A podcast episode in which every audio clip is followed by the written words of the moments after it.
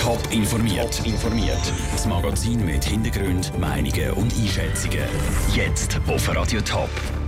Wer im Kanton Thurgau vom geerbten Geld von Walter Engist profitiert und warum die Schweizer Landwirtschaft komplett könnte auf den Kopf gestellt werden, das sind zwei von den Themen im Top informiert. Im Studio ist der Peter Hanselmann.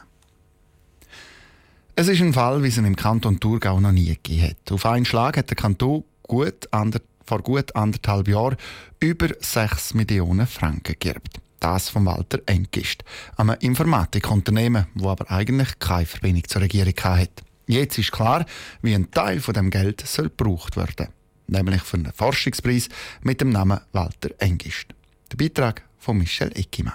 15.000 Franken. Mit diesem Betrag soll pro Jahr ein wissenschaftliches Projekt im Kanton Thurgau gefördert werden. Zuständig für die Vergabe ist das Amt für Mittel- und Hochschulen vom Kanton. Der Urs Schwager, der Chef vom Amt, sagt, mit dem Förderpreis wird der letzte Wille von Walter Engist umgesetzt. Der Walter Engist hat in seinem Testament ausdrücklich geschrieben, dass er im Kanton Thurgau dankt, dass man ihm den Grundstein für seine wissenschaftliche Karriere dargelegt hat. Jetzt machen wir etwas weiteres in dieser Richtung, in dem Leute ab dem Masterstudium auch eine wissenschaftliche Karriere sollten können aufbauen Der Verstorbene hat das Geld am Amt für Archäologie und der Kantonsbibliothek vererbt. Die haben dann auch die Idee entwickelt von einem Förderpreis.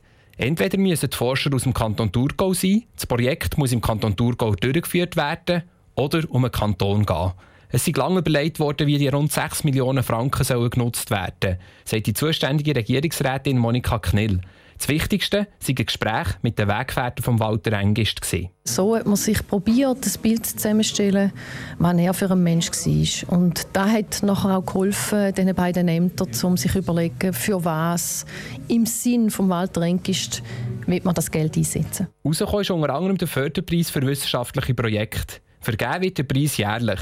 Der Gewinner wird von einer siebenköpfigen Jury bestimmt. In der sind fünf Leute aus dem Thurgauer Amt für Mittel- und Hochschulen und je ein Vertreter vom Amt für Archäologie und der Kantonsbibliothek. Der Beitrag von Michel Eckimann. Das Geld soll neben dem Förderpreis ins Online-Angebot der Kantonsbibliothek investiert werden. Noch in diesem Jahr sollen neue Archive und Plattformen entstehen. Das Amt für Archäologie wird das Geld unter anderem für die Analyse von Ausgrabungen brauchen. Wie kann man in der Schweiz dafür sorgen, dass das Trinkwasser sauber bleibt? Mit dieser Frage wird sich schon bald das Stimmvolk beschäftigen. Heute ist nämlich die Trinkwasserinitiative eingereicht worden. Die Initiative die will den Einsatz von Pestiziden und Antibiotika einschränken und so die Schweizer Landwirtschaft radikal verändern.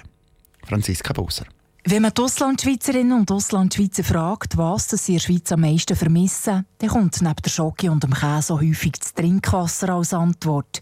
Dass das Wasser in der Schweiz so sauber ist, sei kein Zufall, sagt die Initiantin der Trinkwasserinitiative, Franziska Herren. Wir hocken Quellen, wir sind die Ersten, die es nutzen. Es soll so bleiben, dass 70 Prozent von unserem Trinkwasser direkt in die Haushaltungen geliefert werden ohne grosse Aufbereitung und immer noch naturnah gewonnen wird.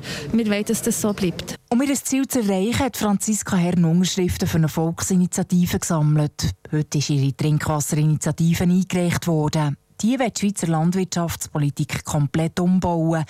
Künftig sollen nur noch die Betriebe vom Bund Geld bekommen, die auf Pestizide und Antibiotika verzichten. Beim Bauernverband kommt die Idee schlecht an. Der Präsident Markus Ritter sagt, da werden sehr viele Betriebe sehr stark tangiert, weil es keine Direktzahlungen mehr bekommen, und insbesondere gerade im Bereich von der Viehhaltung, von der Haltung von der Milchkühe, wäre das sehr einschneidend, vor allem im Voralpengebiet und Berggebiet. Außerdem habe der Bund das Problem erkannt und schaffe darauf hin, dass sich die Trinkwasserqualität verbessert. In all diesen Bereichen, die die Initiative anspricht, haben wir laufende Programme vom Bund. Auf der einen Seite haben wir äh, das Antibiotika-Programm. Der Bund will zusätzlich die Bauern auf einen massvollen Umgang mit Pestiziden sensibilisieren. Ein kompletter Verzicht würde aber zu hohen Einbußen führen. Die Folge davon wäre, wir müssten mehr Lebensmittel aus dem Ausland importieren.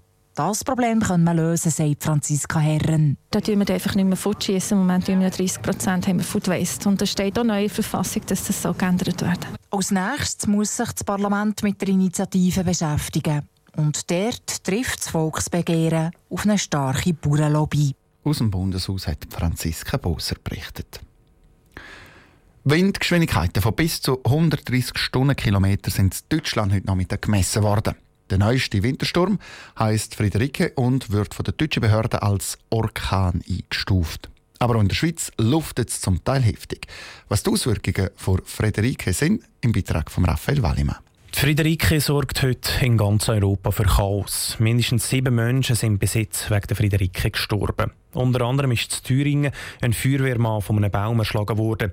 Bei diversen Flughäfen in Holland und im Norden von Deutschland müssen Flugzeuge am Boden bleiben. In Deutschland fahren momentan sogar keine Züge mehr im Fernverkehr, weil die Situation so gefährlich ist, sagt Achim Strauss von der Deutschen Bahn. Wir müssen unsere Reisenden und auch unser Personal in solchen Situationen schützen. Deswegen diese harte Entscheidung, den Fernverkehr jetzt komplett in Deutschland einzustellen. Das hat auch Auswirkungen auf die Schweiz. Züge, die zum Beispiel auf Hamburg fahren, fallen aus. Dass Passagiere wenigstens noch bis auf Basel fahren können, müssen die deutschen Züge durch Schweizer Züge ersetzt werden. Das bedeutet einen zusätzlichen Aufwand für die SBB, sagt der Sprecher Oli Dischö. Das heisst, es ist ein Bedarf da an Ersatzzügen und zum Teil auch an zusätzlichem Personal. Das ist ja so. Aber für solche Fälle ist man gerüstet. Da hat man entsprechende Szenario, weil es kommt im benachbarten Ausland immer wieder einmal auch zu größeren Unterbrüchen. Und dann greift jeweils das Konzept, dass wir trotzdem auf unserem eigenen Bahnnetz aber die Züge fahren können. Auf kleinere Bahnen hat die Friederike aber auch Auswirkungen. So zum Beispiel zwischen Chur und Arosa. Dort sind am Nachmittag keine Züge mehr gefahren. Aber auch im Berner Oberland, in der Zentralschweiz oder im Wallis hat es Einschränkungen gegeben.